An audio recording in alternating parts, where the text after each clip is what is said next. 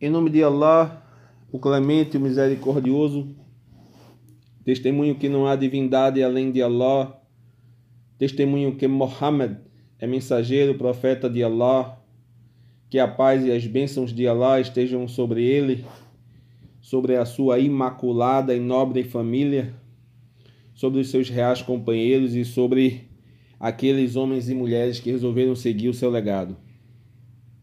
É uma satisfação estar com vocês, dando continuidade à série Brasil 500 anos de Islã, uma parceria com a Rádio Islâmica do Rio de Janeiro. Nós tivemos um intervalo maior do que gostaríamos, por motivos óbvios e notórios. Esta pandemia caiu com muita força sobre o mundo, mas é hora da humanidade se unir, dos muçulmanos se unirem para colaborar com que, ao final de tudo, e teremos um final, nós possamos rever os nossos entes queridos com saúde, ver os nossos irmãos bem, ver o máximo possível de pessoas recuperadas. E sabemos que o Islã tem muitas referências científicas satisfatórias para que nós possamos enfrentar este momento de forma mais amena, se é que isso é possível.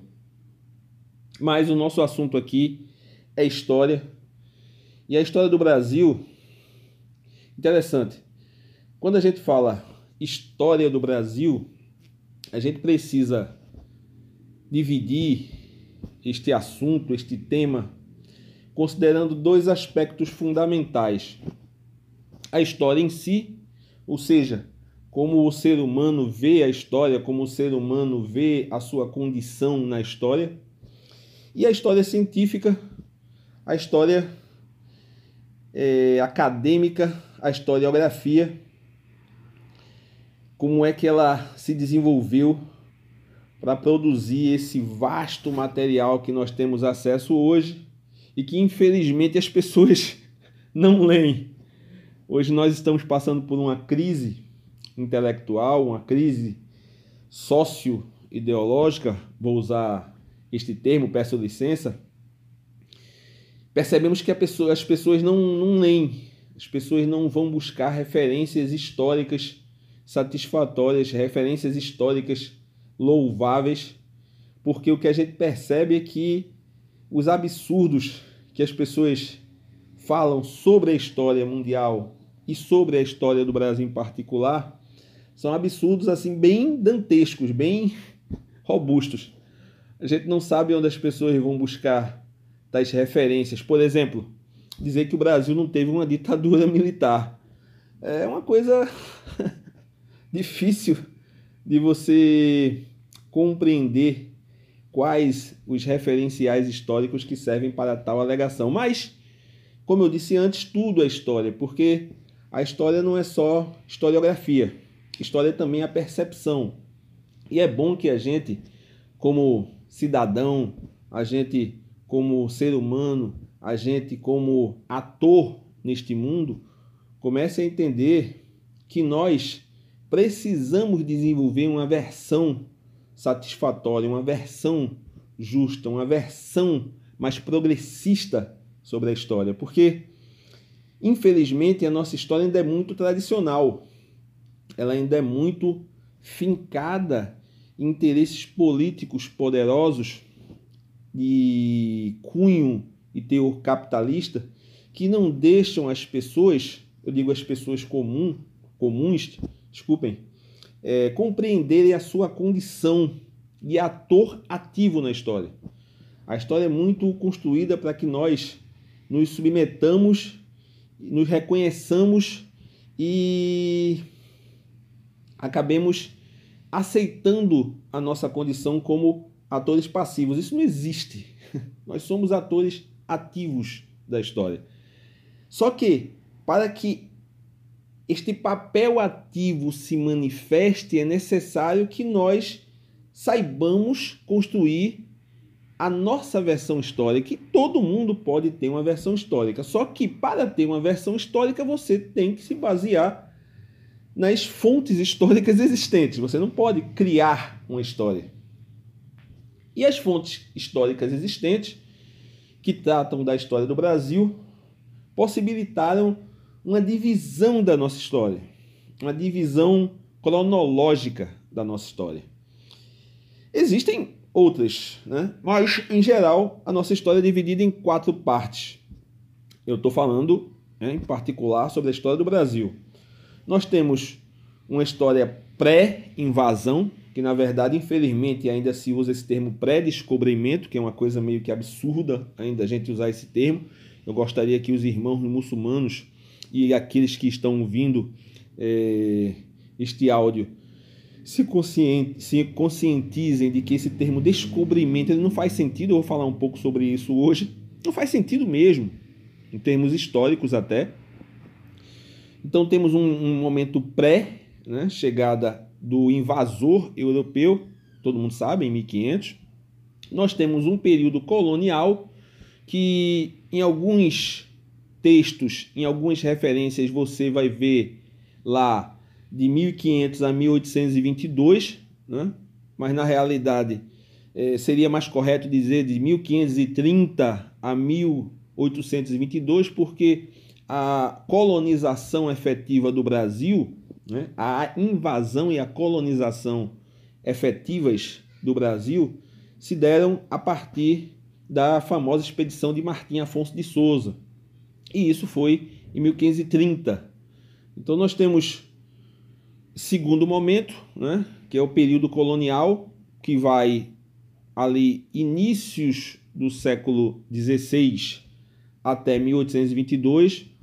A gente vai deixar a referência de 1500 porque em muitos materiais ainda se considera que o período da colonização começou mesmo com o marco dessa colonização, dessa invasão e dessa colonização europeia, ou seja, o famoso 1500, a chegada de Cabral em abril de 1500, né?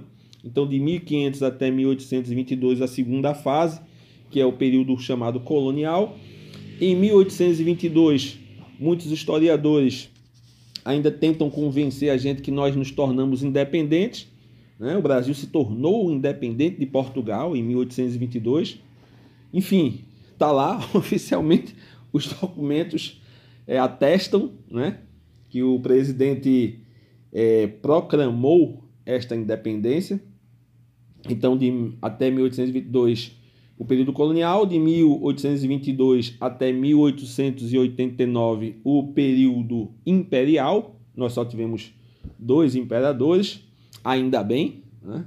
Tivemos um golpe militar em 1889 e a instituição da República, iniciando aí o quarto período, ou período republicano. Então nós temos o período pré-colonização, né, pré-invasão e pré-colonização europeia, anterior a 1500, ainda não tão estudado como nós gostaríamos, mas já, hoje já temos muita coisa sobre as nações nativas eh, da América do Sul e do Brasil em particular, e do litoral do Brasil especificamente, temos muita coisa, né, graças a Deus. Eh, o período colonial, de 1500 até 1822, o nosso período imperial, com dois imperadores, um período regencial aí no meio, né? de 1822 até 1889, e de 1889 até este momento, o quarto período seria o período republicano. Né? Nós somos levados a aceitar a ideia de que temos uma república.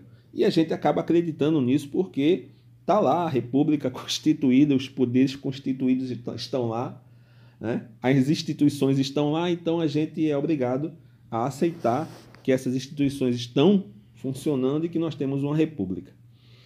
Enfim, hoje eu gostaria de falar com vocês sobre essa história de, entre aspas, descobrimento. Falei já há pouco sobre isso, vou reiterar.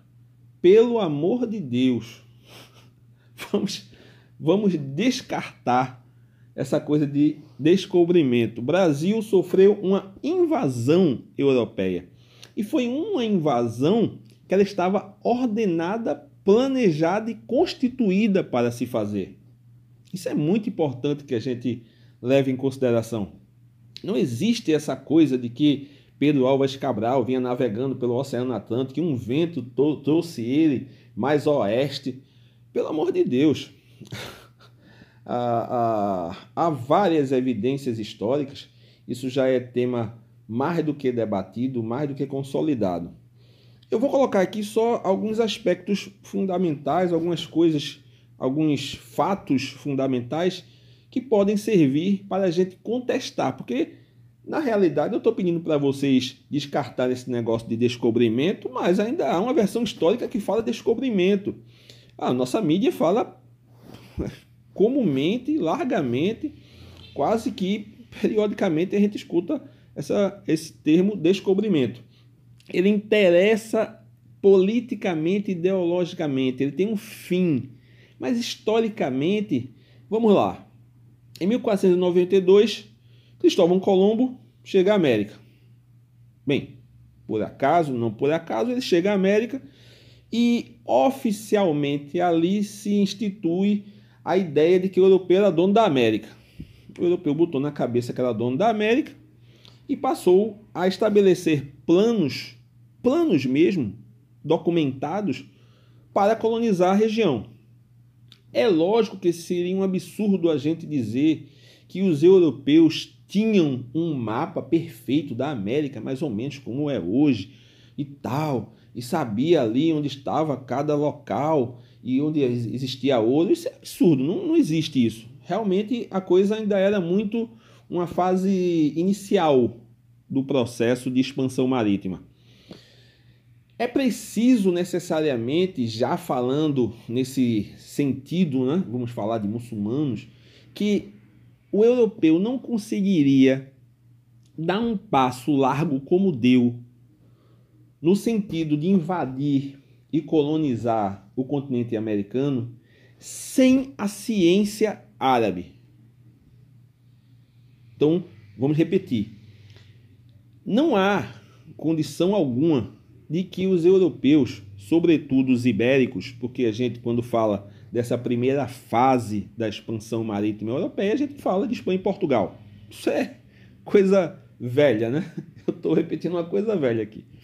Mas também é velho e se sabe que a possibilidade, esta possibilidade só se deu em decorrência da influência, das referências, dos ensinamentos, dos documentos, de todo o aperfeiçoamento tecnológico que foi conquistado a partir do saber árabe muçulmano.